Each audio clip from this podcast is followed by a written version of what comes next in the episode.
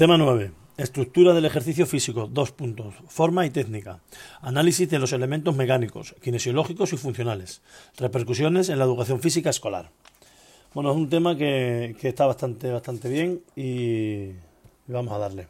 La introducción sería la común y haciendo en el párrafo eh, del centro, bueno, pues eh, la aclaración de que es un tema de capital importancia para el profesorado, para conocer la adecuada técnica de los ejercicios, ser capaz de, diseñar adecuadas intervenciones y poder adaptar así la intensidad de los ejercicios y atender a la diversidad del alumnado. Un tema que está relacionado con los temas eh, del 23 al, 30, al 27, perdón, también con el tema 33 y con el tema de las escuelas abordados en los días 11 y 12. Tampoco hay que cerrarse mucho en eso.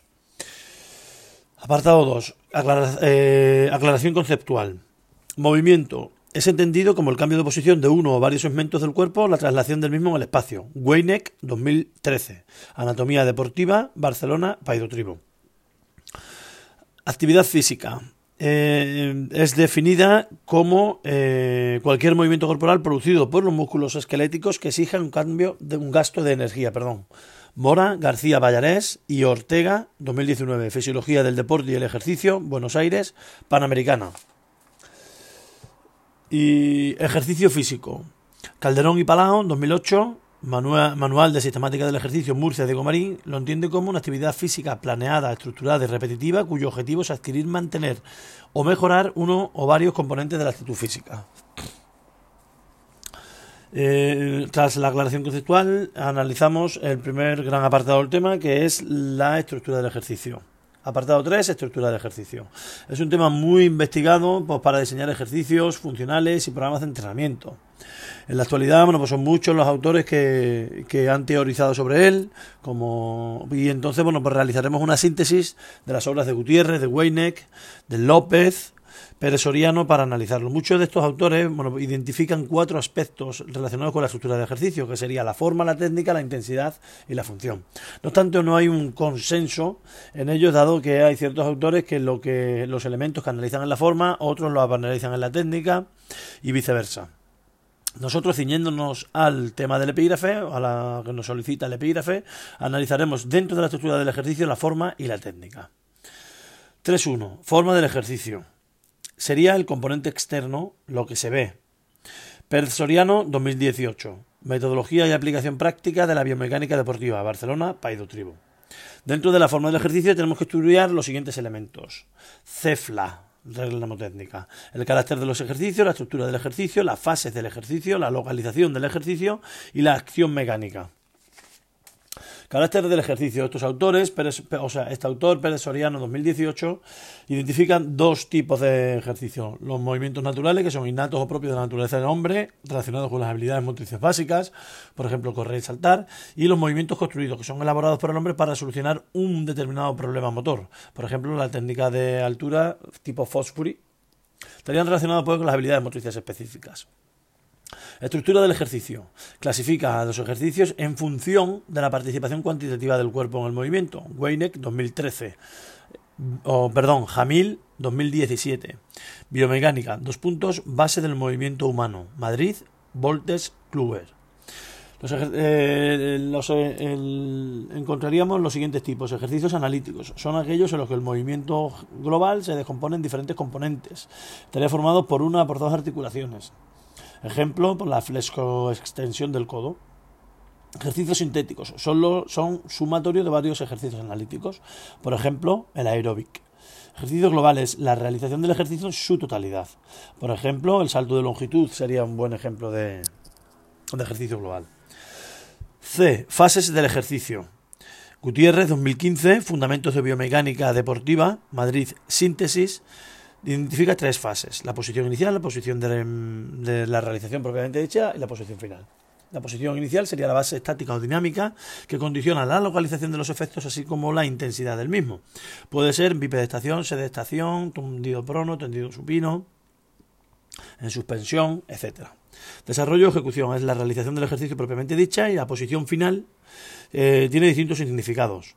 Por ejemplo, puede cerrar el movimiento y marcar la eficacia, como en el salto de un gimnasta en anillas, puede servir de enlace para otro ejercicio, por ejemplo, el apoyo invertido con, con esto con volteo hacia adelante, o derivar hacia la posición inicial. Por ejemplo, en un voltio hacia adelante, pues se termina en, la posición inicial. La localización del ejercicio. Pérez Soriano 2018 eh, identifica, para localizar el ejercicio, distingue entre trayectoria espacial y trayectoria anatómica o la localización espacial y localización anatómica. Dentro de la localización espacial identifica dos tipos de ejercicios. Ejercicios de traslación en el que todos los puntos corporales se desplazan al mismo tiempo y a la misma distancia. Serían ejercicios de rectilíneos y curvilíneos y los ejercicios de rotación en el que todos los elementos, todos los puntos corporales se siguen la misma dirección, el mismo ángulo y se desplazan eh, a la misma a la misma vez o al mismo tiempo. Serían los giros y los volteos. La localización del movimiento en el cuerpo, pues eh, hace referencia pues, a qué articulaciones, músculos, ejes y planos son, eh, se localiza el movimiento. Esto lo analizaremos en el apartado de análisis mecánico del posterior apartado del tema. Y la acción mecánica igualmente pues, la analizaremos en ese mismo apartado. Técnica del ejercicio. Según Weineck, 2013 y Jamil, 2017, son las causas internas que posibilitan los ejercicios. De ahí deberíamos analizar los diferentes componentes, la técnica de trabajo, los tipos de movimiento y los tipos de acción muscular. Técnica de trabajo se refiere a la forma en la que se aplican las fuerzas internas que provocan el movimiento. Calderón y Palau, 2008. Identifican diferentes tipos de técnicas. Técnicas conducidas o relajadas. Se produce una, se produce una coactivación de la musculatura que guía el movimiento. Por ejemplo, bueno, pues el abdominales, plancha, fondos, etcétera. Técnicas de impulso. Los músculos se contraen en el inicio y posteriormente el movimiento se abandona a la inercia. Eh, hay dos tipos, las técnicas pendulares, que son donde el movimiento no se detiene, como por ejemplo los balanceos, o técnicas explosivas, donde el movimiento después de la contracción muscular llega un momento que se abandona la inercia y posteriormente se detiene, por ejemplo los lanzamientos. Técnicas ondulares, se transmite el impulso de articulación a articulación por ejemplo, las cadenas cinéticas y técnicas de resorte que lo que hacen es primero hay una absorción de energía y posteriormente un ciclo de estiramiento acortamiento que provoca el movimiento dependiendo de la velocidad puede activarse el reflejo miotático o no. Pérez Soriano 2018. Tipos de movimiento. El los tipos de movimiento eh, son movimientos producidos. Eh, bueno, aquí Weineck hace una diferenciación entre movimientos activos y pasivos. Los activos son los aquellos que son producidos por la acción de la musculatura agonista y los pasivos son aquellos que se producen por, otras ah, por otras fuerzas externas o por otra musculatura que no es la agonista. Dentro de los movimientos activos, eh, diferencia libres, asistidos, resistidos y asistido-resistido. El libre sería cuando la acción muscular vence la resistencia externa del propio cuerpo, ejemplo los abdominales, asistido, es existe una fuerza externa que ayuda al movimiento, ejemplo un compañero nos empuja por la escápula para ayudarnos a subir en las abdominales, los resistidos, si hay una resistencia externa que, se, que actúa en una dirección contraria a la acción del agonista, por ejemplo, bueno, pues un disco de 2 kilos o balón medicinal en el pecho en las abdominales. El asistido resistido cuando la acción muscular es suficiente para vencer la resistencia interna en una parte de la amplitud, pero no en su totalidad, necesitando pues ayuda externa para completar el ejercicio. Por su parte, los movimientos pasivos pueden ser relajados cuando el movimiento se produce dentro de los límites de la articulación, forzado cuando se produce llegando a los límites de la articulación y puede aparecer una ligera molestia o dolor, y los manipulativos que son propios de eh, la osteopatía y de la fisioterapia, buscar bueno, por romper adherencia, entre otras cosas. Tipos de C, tipos de acción muscular. Eh, Julio Tous, en su libro Nuevas tendencias en fuerza y musculación, Barcelona Ergo, Acuña el concepto de acción muscular en lugar del de contracción muscular por estar más relacionado con la tensión muscular, necesaria para explicar los diferentes tipos de acciones musculares. Eh, Juan Ramón Heredia y Guillermo Peña, 2020, y González Vadillo, 2014, identifican los siguientes tipos de acciones musculares. Eh, isométrica es cuando la magnitud de la tensión muscular es equivalente a la resistencia externa. Ah, Heredia y Peña y González Vadillo diferencian los diferentes en función del balance que se establece entre la magnitud de la tensión muscular y la resistencia eterna, diferencian los siguientes tipos de acciones musculares. Isométrica. Cuando la magnitud de la tensión muscular es equivalente a la resistencia eterna, se produce entonces un equilibrio. El músculo no varía de longitud, pero sí de tensión. Ejemplo, las planchas abdominales. Anisométrica, cuando se produce un balance desigual entre la, entre la magnitud de la tensión y la resistencia externa. Hay diferentes tipos. Concéntrica, La magnitud de la tensión es mayor que la resistencia externa. En este caso se produce un acortamiento del agonista en el sentido eh, del movimiento. Por ejemplo, pues el bíceps en la, en la flexión del codo. Eh, excéntrica es cuando la magnitud de la tensión es menor que la resistencia externa, como por ejemplo, pues el, entonces en este caso el músculo se alarga. Y luego estaría la alodinámica o asuotónica, que no es una contracción muscular pura en sí misma, sino una, una combinación de diferentes tipos de contracciones vistas hasta el momento. Terminado el apartado 3 del tema, entramos en otro de los apartados grandes o principales, que es el análisis del ejercicio físico, elementos mecánicos, kinesiológicos y funcionales. 4.1. Análisis mecánico. La mecánica es la parte de la física que estudia el movimiento de los cuerpos, así como las fuerzas que lo provocan. Igualmente también estudia el estado de equilibrio y las fuerzas que lo permiten. Julio Tous, 1999, reconoce el cuerpo como un sistema complejo de palancas. Pasamos a definir las palancas. A. Tipos de palanca. Gutiérrez, en su libro Fundamentos de la Biomecánica Deportiva Madrid Síntesis, afirma que una palanca es una máquina simple que permite la movilización de una resistencia, de una carga externa mediante la mediante una potencia, en este caso sería la acción muscular. Hay también un punto de apoyo. En función de cuál sea la relación que se establezca entre esos tres elementos, tenemos diferentes tipos de palanca. Palancas de primer género. Serían también palancas de equilibrio. El punto de apoyo se encuentra entre medio, entre la resistencia y la fuerza. Ejemplo, la articulación occipito-adloidea. Palancas de segundo género. Las resistencias medio son palancas de fuerza. Por ejemplo, la articulación tibiotarsiana. Y por último, palancas de tercer género en el que la fuerza está en medio. Son palancas de velocidad, como por ejemplo el bíceps y la flexión del codo. Cadenas cinéticas. Según Jamil, una cadena cinética es una combinación de palancas y de articulaciones que dan lugar a una unidad motora más compleja. En función del extremo distal diferencia dos tipos. De cómo está el extremo distal diferencia dos tipos de palanca. Abiertas y cerradas. Las abiertas, el extremo distal está libre, como por ejemplo en un lanzamiento, y eh, la cerrada, el extremo distal está eh, fijo, como por ejemplo una sentadilla o eh, flexión de piernas, en fondos. Tipos de articulaciones. Pedro López Miñarro, en su libro del 2010, Actividad Física para Salud, Murcia, Diego Marín, definían las articulaciones como un conjunto de estructuras blandas y duras mediante las cuales se encuentran unidos dos o más huesos. En relación a la movilidad que poseen, se clasifican en sin artrosis, son articulaciones inmóviles, por ejemplo la del cráneo, Anfiartrosis, articulaciones semimóviles, como por ejemplo las vértebras, y diartrosis, que son articulaciones que posibilitan el movimiento. Dentro de ellas encontramos las siguientes. La troclear solo permite un movimiento de flexo-extensión, por ejemplo la rodilla, el codo, sería en el eje transversal. La trocoide solo permite el movimiento de rotación interna y externa, por ejemplo la articulación radiocubital. La condilia, que permite el movimiento en dos ejes, en el transversal y en el delantero posterior, por ejemplo la articulación de la muñeca. Y la enartrosis, que produce movimiento en los tres ejes, por ejemplo la articulación Por último, dentro de los análisis mecánicos, el apartado, subapartado D, sistemas de referencia anatómica y tipos de movimiento. Eh, Calderón y Palao, de 2008, pues afirman que un movimiento, para ser referenciado, necesita eh, de un sistema de referencia formado por planos y ejes desde descritos desde la posición anatómica. La posición anatómica es una posición en bipedestación con los pies separados a la altura del hombro, las manos, las palmas de las manos mirando al frente. Cada eje perpendicular a su plano.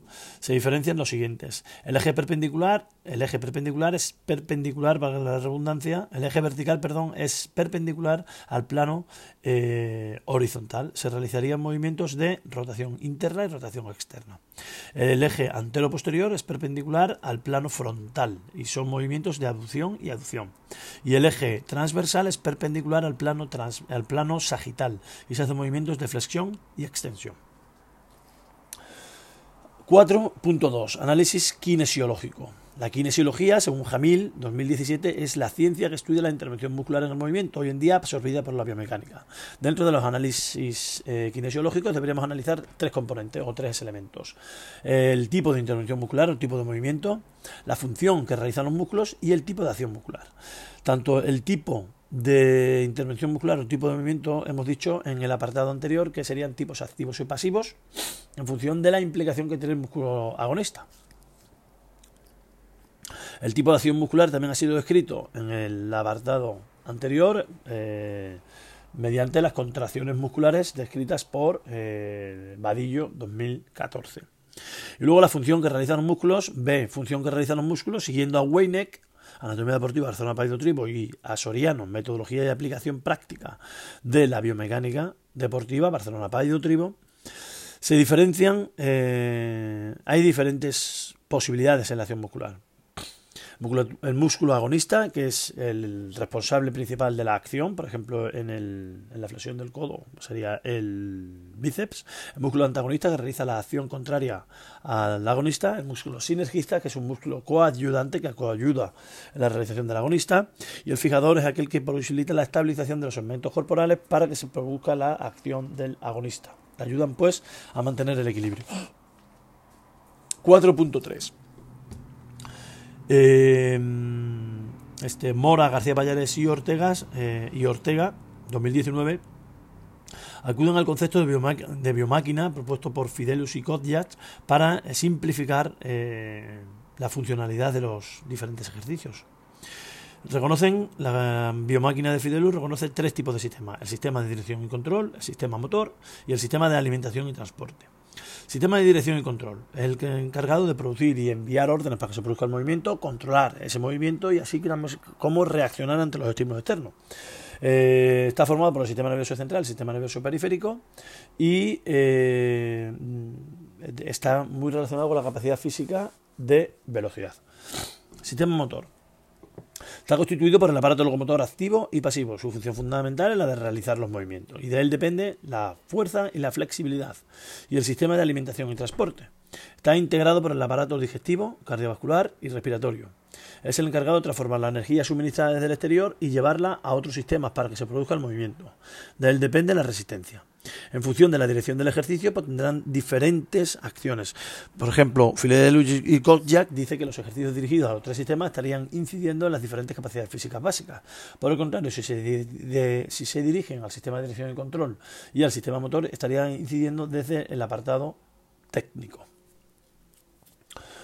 Último punto del tema, apartado 5, repercusiones en la educación física escolar. Los contenidos de este tema pues, eh, se centran fundamentalmente en los elementos técnicos del movimiento. Su aplicación en el ámbito escolar debe ser entendida como transversal. Debe ser también dominada por el docente y tanto por el alumno. Por el docente porque debe ser capaz de diseñar adecuadas intervenciones, modificar la intensidad de los ejercicios y atender a la diversidad de ritmos y capacidades. Y el alumno debe conocerlos para ejecutar bien los ejercicios y también desde el punto de vista de la seguridad. En este sentido, eh, López Miñarro, en el año 2001, pues eh, publica un libro sobre acciones eh, articulares desaconsejadas y que deben ser entendidas y conocidas por los eh, por los alumnos. El, diferencia o distingue o destaca algunas de ellas, ¿no? En la rodilla, por ejemplo, se debe evitar la hiperflexión, la hiperextensión, la rotación forzada y la aducción de caderas con rodillas extendidas, la columna cervical evitar la hiperflexión, la hiperextensión y la circunducción, la columna dorsal la hipercifosis mantenida, en la columna lumbar la hiperflexión y la hiperextensión, y en la columna vertebral en su conjunto, flexión lateral máxima, rotación vertebral máxima, rotación más flexión y rotación más hiperextensión. Esto, bueno, pues debemos tener también en cuenta, según Rivilla y colaboradores, año 2019, el concepto del joint by joint, dado que hay articulaciones que actúan como estabilizadoras y otras que actúan como mm, que son móviles. Por tanto, se debe primar en aquellas móviles el movimiento y en las estabilizadoras, bueno, pues eh, la estabilidad. Por tanto, se busca que los alumnos adquieran un aprendizaje situado, que le permita la transferencia a sus contextos reales de práctica, tal y como eh, demanda la orden ECD 65-2015. Si entramos de lleno en el currículum, bueno, pues los contenidos de este tema están muy relacionados eh, en todos ellos. Los elementos transversales en la propia ley, en el apartado 6.4, recomienda o establece que serán las administraciones educativas las que garanticen la práctica de actividad física diaria. En los objetivos de la etapa está muy relacionado con el K en secundario y con el M en bachillerato relativo al conocimiento y aceptar, conocer y aceptar el funcionamiento del propio cuerpo las competencias claves eh, relacionadas fundamentalmente con aprender a aprender a la hora de adquirir los conocimientos y ponerlos en práctica, el sentido de iniciativa espíritu emprendedor cuando están diseñando diferentes planes de actividad física o autoevaluando su ejecución tal y como se demanda desde la actual legislación. En el bloque de contenido se relaciona con los cuatro bloques reconocidos. El bloque transversal fundamentalmente desde la seguridad. El bloque de condición física pues relacionado con la técnica de los ejercicios, la técnica segura. En el bloque de juegos y deportes, igualmente con la técnica de las diferentes habilidades específicas. Y en el bloque de expresión corporal, desde la técnica corporal que nos permitirá transmitir y manifestar diferentes ideas, sentimientos, expresiones y, y pensamientos. Eh, a lo largo de la etapa pues, se encuentra también relacionado con diferentes criterios de evaluación y estándares de aprendizaje. Por ejemplo, en primero de la ESO, el alumno tiene que ser capaz de autoevaluar su ejecución con respecto al modelo técnico planteado. Eso se mantiene a lo largo de, la etapa y, o, por ejemplo, en cuarto de la ESO deben ser capaces de eh, relacionar la compensación de los ejercicios de tonificación y de flexibilización sobre eh, sobre las acciones o sobre los efectos negativos producidos por, eh, por, acciones articulares desaconsejadas o por posturas incorrectas. Igualmente se debe incidir desde la seguridad, como hemos dicho eh, anteriormente.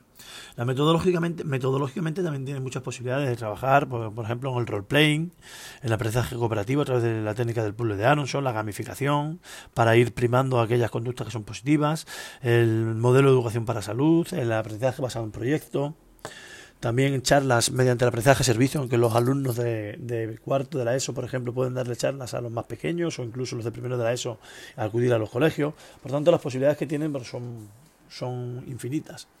La evaluación, eh, existen también pues, diferentes programas que pues, pueden eh, analizar la técnica, como por ejemplo Kinovea, o eh, hay otras aplicaciones como el Band Video Delay o Ice Coach, que permite, Coach Ice, perdón, que permite grabar la técnica o la ejecución del ejercicio para que posteriormente los alumnos se autoevalúen o saquen diferentes conclusiones.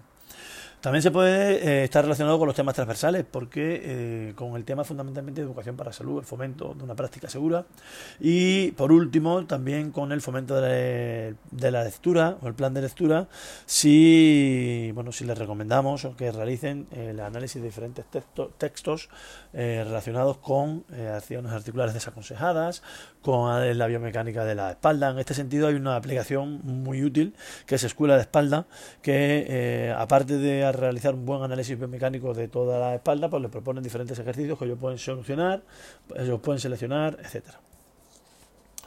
Bueno, y por último, apartado 6 y aportación personal, que es conclusión, perdón, y aportación personal, que bueno, que aquí se debe incidir en todo lo que se ha realizado a lo largo del tema, en conocimiento por parte del profesor y del alumno, incidir desde la seguridad y, eh, bueno, pues relacionarlo con eh, una práctica eh, segura de actividad física.